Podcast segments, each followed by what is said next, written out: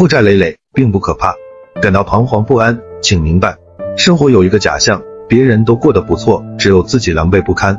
其实更多的只是人前风光，看不到背后的沧桑。而且快乐是短暂的，痛苦才是常态。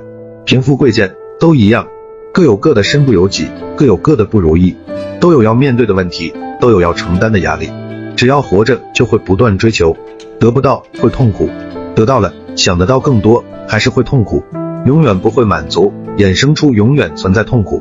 感到痛苦也可以是短暂的，各种债务逾期还款当然很困难，都已经拼尽全力放过耿耿于怀的自己。人格有弱点，也有光辉的一面。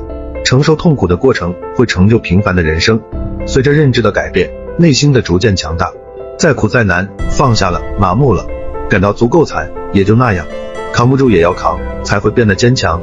快乐、痛苦之间有一个界限，快乐过后就会觉得无趣和迷茫，痛苦过后就会成长，不会白白痛苦一场。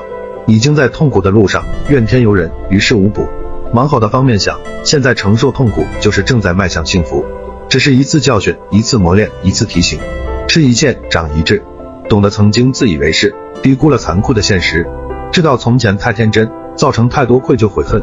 事已至此，鼓起勇气改变低谷期的轨迹，相信只要不放弃，翻身上岸只是时间问题。感谢观看，拥抱希望。